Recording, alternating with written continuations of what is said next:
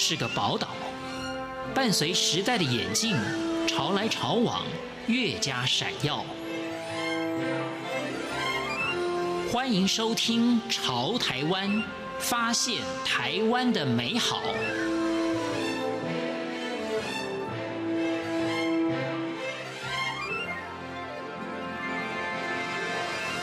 欢迎朋友们收听《潮台湾》，我是徐凡。不知道您对于蒙古的印象是什么？是游牧民族，是草原，还是有其他的观念呢？其实不要小看蒙古国，他们有先进的地方创生。今天我们就跟着旅游作家游文汉走一趟蒙古国，欢迎收听。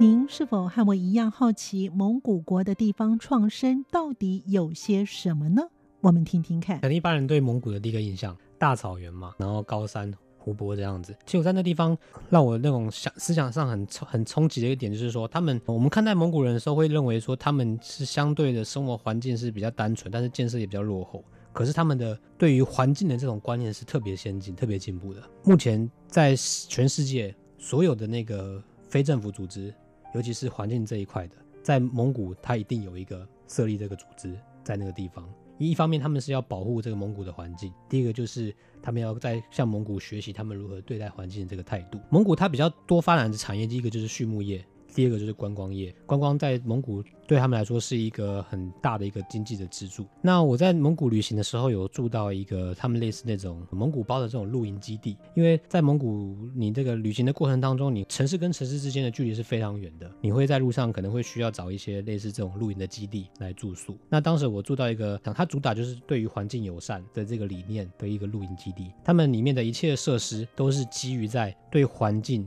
几乎是零污染的这个基础之上，比方说他们的用电、他们的用水，然后他们的水利循环系统，甚至他们的这个餐厅的这个食物的来源，主打的都是这个这个层面的东西。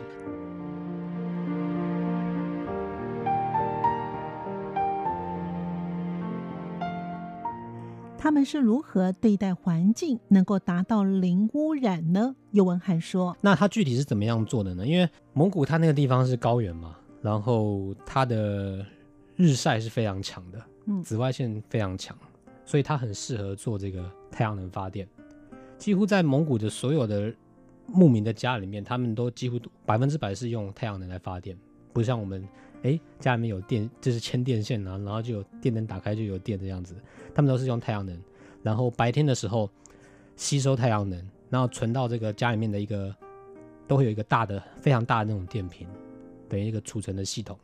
晚上的时候，家里面的这些用电、电视机的、手机的充电，都是依靠这个白天储存这个电力，所以它几乎是零污染的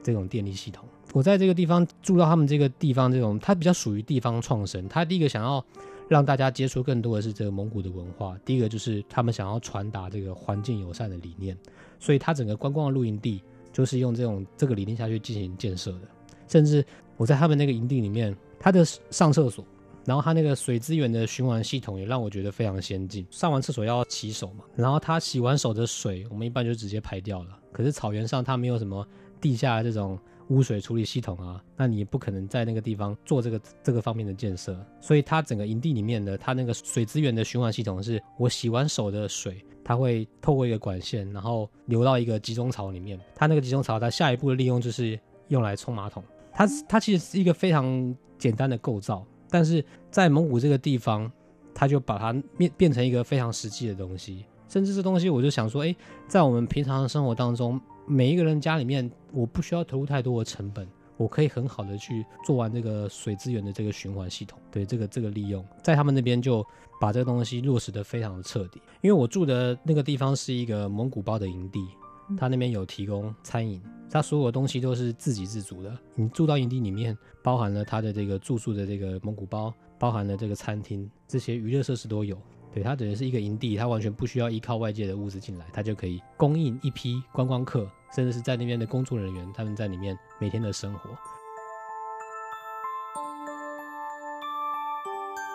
对于他们如何开辟友善的农业，能够自给自足呢？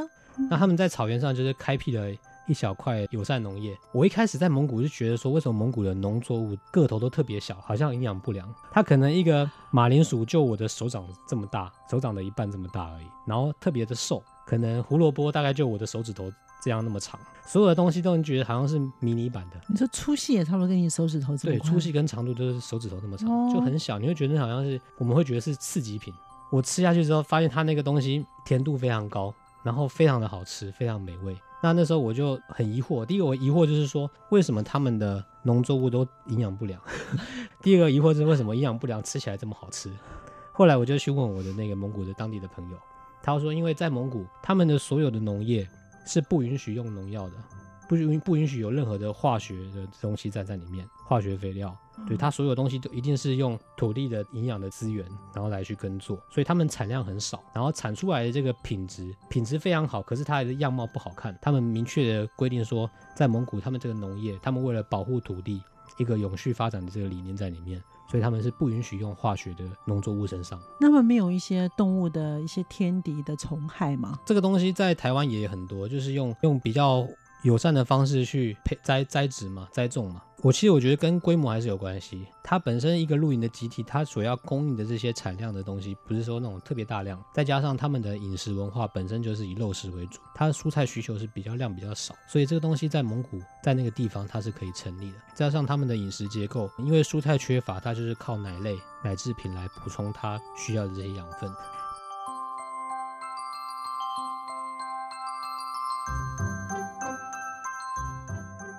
既然能够以太阳能作为供电，所以他们的雨季很少。对此，旅游作家尤文汉说：“对，他们的雨季非常短，大概也就在夏天的，呃，集中在六月、七月，其他都没下雨，其他几乎是没有什么雨的天气，因为它那个等于蒙古高原，它是比较大陆型的。”干燥型气候嘛，它这个太阳能发电在蒙古一个能够成立的原因，就是因为它有这个客观的环境的这个条件。从这个地方创生的这个概念来讲，其实我觉得这个概念放在蒙古，他们可能会不知道这是什么，可能现代化一个比较一个名词，但是在蒙古，他们纯粹就是基于对于一个环境的合理的运用。对于环境的友善的这种态度，在这理念之上，他们发展出的一套几乎是低污染的，甚至是零污染的这种人跟环境自然共存的方式。这个东西进入到这个观光层面之后，就不仅是生活化的一个东西，它还包含了教育的层面。像我自己可能过去之前去到蒙古以前，会很难想象这个东西，我完全对环境不需要制造污染，甚至是没有制造垃圾这个东西，这种生活是可能存在的吗？但是到了蒙古旅行，在各个地方有很多这种观光的这种。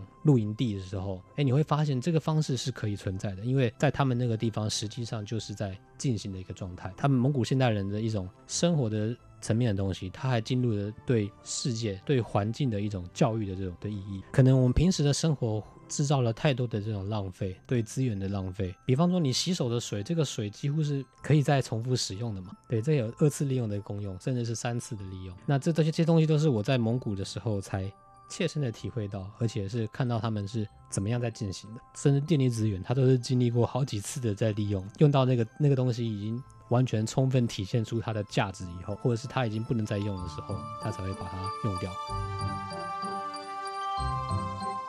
在一片的大草原上，他们的冬天可以到零下四五十度，在蒙古包里面如何过冬呢？听听看。冬天零下大概到四十五十度左右。其实台湾那边冬天有时候会，我们会听到说什么西伯利亚冷空气，就是从那个地方这样吹吹吹吹下来。应该就是这么说吧。蒙古人他们生活的环境决定了他们对待环境的态度。因为草原本身它是非常脆弱的，但其实真正的草原它只有底上三层，大概三公分左右的这个土壤，它就供应了这个草的养分。然后当你这个三公分的土壤，可能经历过呃沙漠化，或者是我平常开车碾过那个草草原的时候，对草原的那种伤害是不可逆的。就是我这个土要是散开了，它底下露出来那个地壳，你这个草原就没办法再回去了。也是因为这种草原的脆弱性，然后才造就了今天那边的游牧民族。他们对于环境的这种态度。他们那个蒙古包是怎么样来制成？他们第一层、第二层、第三层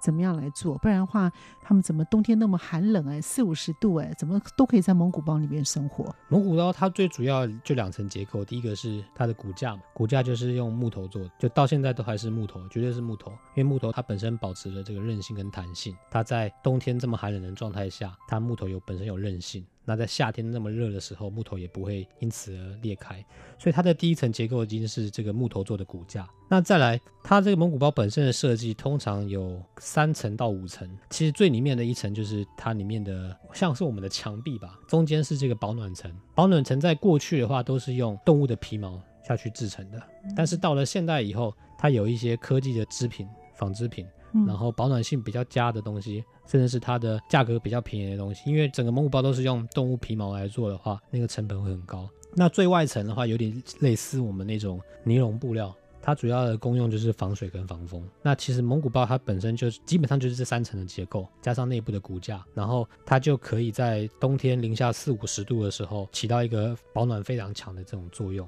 那在夏天的话，其实把蒙古包的那个底层，他们通常都会把它摊开，通风性很强，因为草原上是非常宽阔的嘛。所以它那三层是每一层都可以掀开的，可以掀开的。百分之九十九的蒙古包的坐向都是坐北朝南，西北方向开一个风口之后，我那个蒙古包里面是非常通风的。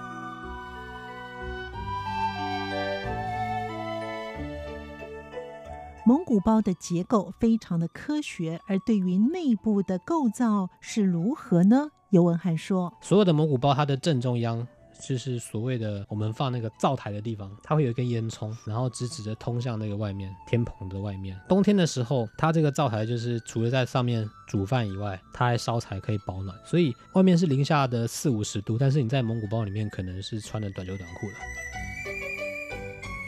蒙古人他们循着一千多年前的生活方式，依旧在游牧。最大的一点就在于他们把对于环境的这种态度跟理念融合到了观光里面。他们的地方创生，我觉得反而不太像我们都市的社会里面，我们是要想象如何把一个地方它既有的这些文化这些东西把它活化起来，比较没有这回事。他们的文化一直保存着。他现在要做的地方创生，只是说我如何把这个东西再把它推广出去，我把这个理念让更多的人知道，更多的人去接受。嗯，蒙古它整体给我的感受就是，它让我深切的体验到一千多年前的人他们是怎么样生活的。其实，在生活这一点来说，蒙古人他们并没有太大的改变，他们依然在游牧，他们依然。对待资源的态度是这么的珍惜。我觉得在现在的社会，我们会想要一直去不断的这所谓的创新，不断的去突破。但是在蒙古，他们觉得说，他们要的可能不是这种创新跟突破，我要的是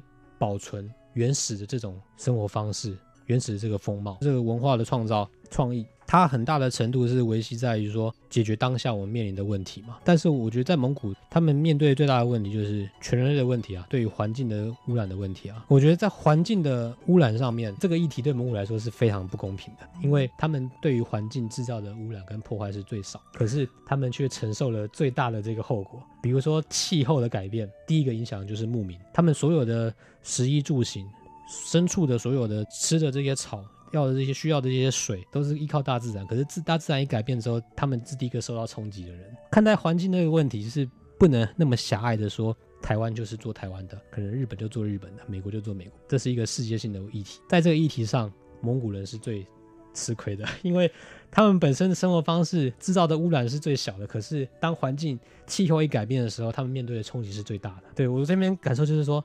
有时候自己会觉得说，对于他们。还依然维系着这种生活方式来说，我们的生活对他们来说是一种，会有一种亏欠的感觉，一直在不断在污染环境，造成气候的变迁。